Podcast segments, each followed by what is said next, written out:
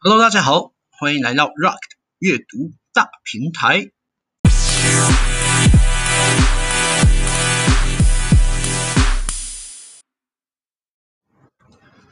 Hello，大家好，我是 Rock，一个厌世但不愤世的佛系后青春期少年，在这里和大家聊聊近期阅读到的书籍或文章，无论何种类型，艰涩与否，只要觉得有趣，都会试着与大家分享。又到了分享的时间了。那今天上次这么硬的讲解之后，呃，也有朋友和我反映在内容上的一些问题，因此这一次挑选的书籍的题材跟讲解方面会有些许调整，也希望大家能够接受喽。那本次要和大家的分享的呢是日本学者上野千鹤子的著作《厌女：日本的女性嫌恶》。那什么是厌女症呢？不是说我讨厌这个女性就是有厌女症哦，那当然这可能是一种结果啦。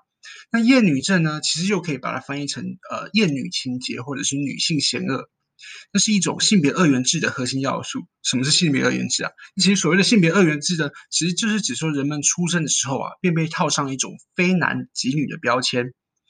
你，这想想其实蛮正常的。不过在现代强调性别是多元的状况下，其实人在一开始被社会分化为男女性的过程中，我们都已经不可免的受到影响了。也就是说，诶，非男即女这个标签。那然而，在男性主导这个社会体系下呢，所谓的女性也可能只是一种被男性期待所形塑而成的概念。也就是说，它并不只是说，哎，单纯用你的可能性征来做区分，而是一种呃男女性的社会分化。所谓的女性呢，可能是一种被男性期待所形塑而成的概念。那例如说，男人对短裙，还有对女性穿着暴露的依恋啊，对于性或裸体的幻想。还有为什么女性需要去守贞呢？那为什么女生不能像男生一样走在路上的时候上半身全裸，全上半身裸体这样子？那如果用有碍观瞻来形容这件事的话，就说如果女生呃脱掉上衣在路上走是有碍观瞻，其实我倒是觉得说，那肥宅如我啦，如果在家大街上打赤膊，那个才叫有碍观瞻吧。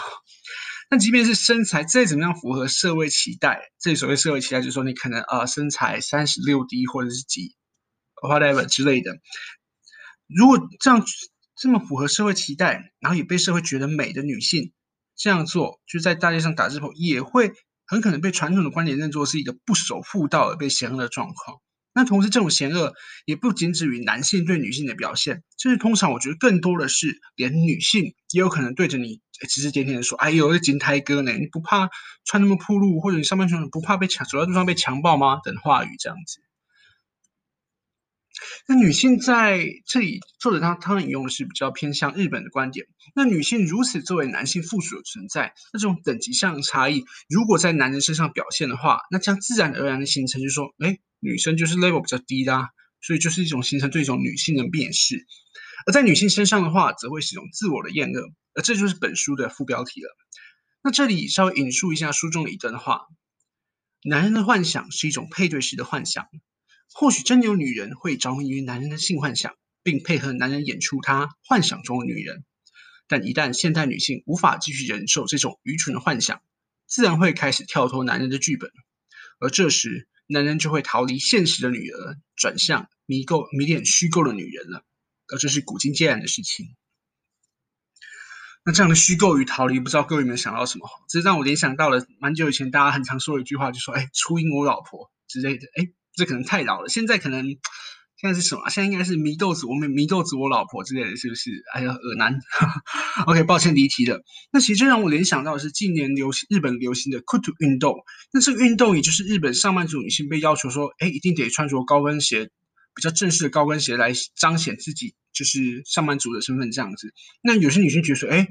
为什么我一定要穿着上班鞋，然后提出反应，然后诉诸公平这样子？但可是日本的厚生劳动省，这应该算是日本的不确定的是卫福部或劳动部之类的吗？认作是一个应当的事件，说，哎，就是女生女生一定要穿着高跟鞋，这个规定是合乎常理的。哎，这件事情就引起了相当大的反应。那这里引自呃关键评论网二零一九年的报道。他们提到说，虽然同样是于跳脱剧本的现代女人，但面对到的常常不只是迷恋虚幻，而是满怀真实恶意的男人。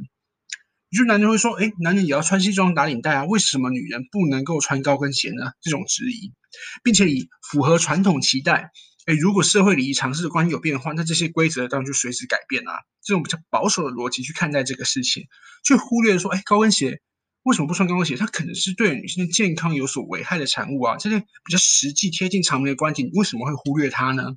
那这也凸显了厌女文化在日常生活或者说日本的日常生活中的一个展现。OK，回到书中，那书中其实举了呃蛮多个案例作为厌女症在日本社会存在的象征。那在内文当中有提到一个春宫画的厌女文化，不知道大家有没有看过春宫画？因为我想应该是比较少接触了，大家或许可以上网去搜寻一下。那它其中有一个例子，就是以阳行中心论的概念，然后带出男性在性愉悦的追求。那作者指出呢，说我们从日本古时春画可以发现，男人不仅相信阳具是把女人带向高潮的道具，那更容易女人说只能透过阳具来获得性愉悦。那这应该看成是一种象征性的阳具统治。在现代色情产业的发展下，有着女性对于阳具崇拜、阳具崇拜的假想，也就是说，在各种状况下，我们都可以观察，甚至是幻想女性对于男性性器的渴望这点，幻想这件事情。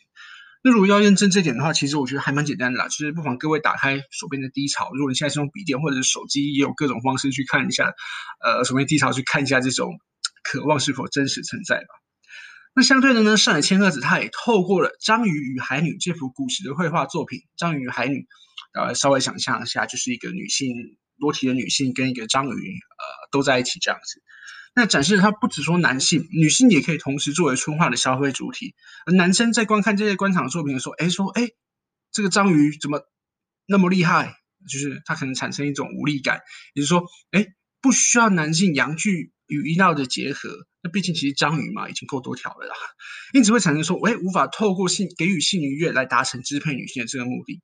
而像这样子的反例，就可能会带给男性的无力感。那这也是厌女的一种象征。那至于要如何克服这种女性的自我嫌恶以及男性对女性的蔑视这种厌女症状呢？那作者他其实用了一句话了，呃，如果厌女症这么容易克服，那我也许就不需要写出这么一本书。我的天哪，这流 这年头作者都流行讲干的话，是不是啊？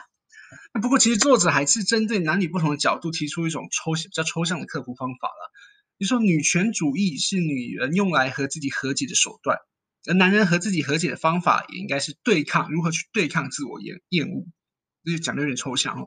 那想象一下，呃，如果按照作者的脉络去思考，你说无论男女性，都必须认知到社会结构下对于性刻板印象以及权力压迫这件事情，它确实是存在的，并且去思考说，哎。自己的自我厌恶是如何产生的？它背后是什么样脉络？会不会真的是父权思想之类的关关系，才让我有这种自我厌恶或者是女性蔑视？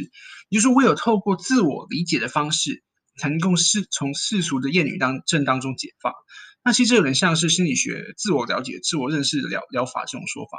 那其实或许，既然他跟心理学有点 match 到了，那或许我就说的也是有道理的。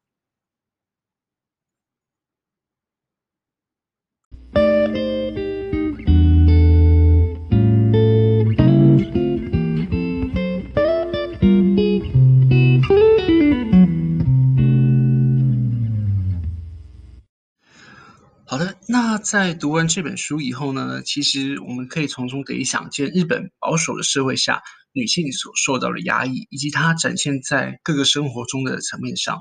那举凡是组建家庭之后，女性可能会变，因此丧失自力更生的机会。大家可以去查看一下，就是女性在步入家庭之后，那个就业率下降的其实是非常之多的。那或者是说，在性的层次上，大家就刚刚才有提到嘛，大家去翻一下自己的低潮。那其实受到了一些期待跟压迫。那总体而言呢，是一本非常具有启发性的书籍。不过我的个人观点呢，其实书中有蛮多的内容，或许是因为国情不同啊，或者是作者把一些事物想成是我们早就已经熟知的观点，以及因此说我们读起来可能会觉得有些诶虚无缥缈，好像在讲一些很呃理论上层理论层次的东西。那虽然不至于是说到空洞，但总让人会觉得说他在进行的只是一些无以名状却想当然而的论述这样子。那这或许还有值得讨论的空间喽。好，那以上是和大家分享上海千鹤子的著作《厌女：日本的女性嫌恶》这本书的一些内容。那我个人认为，它算是一本现代女性还主女性女性主义还不错的启蒙书籍。那同时也参入了很多的日本文化。如果对这两者有兴趣，那同时作者也有很多有关于一个人。系列的著作，那像是说一个人的老后，一个人的临终，那以上这些呢，都是蛮符合现代时事的一些书籍，也欢迎大家去找来看看喽。好，我是 Rock，如果对于内容有任何想法，都欢迎与我聊聊。相信我们彼此有缘，我们下次见喽，拜拜。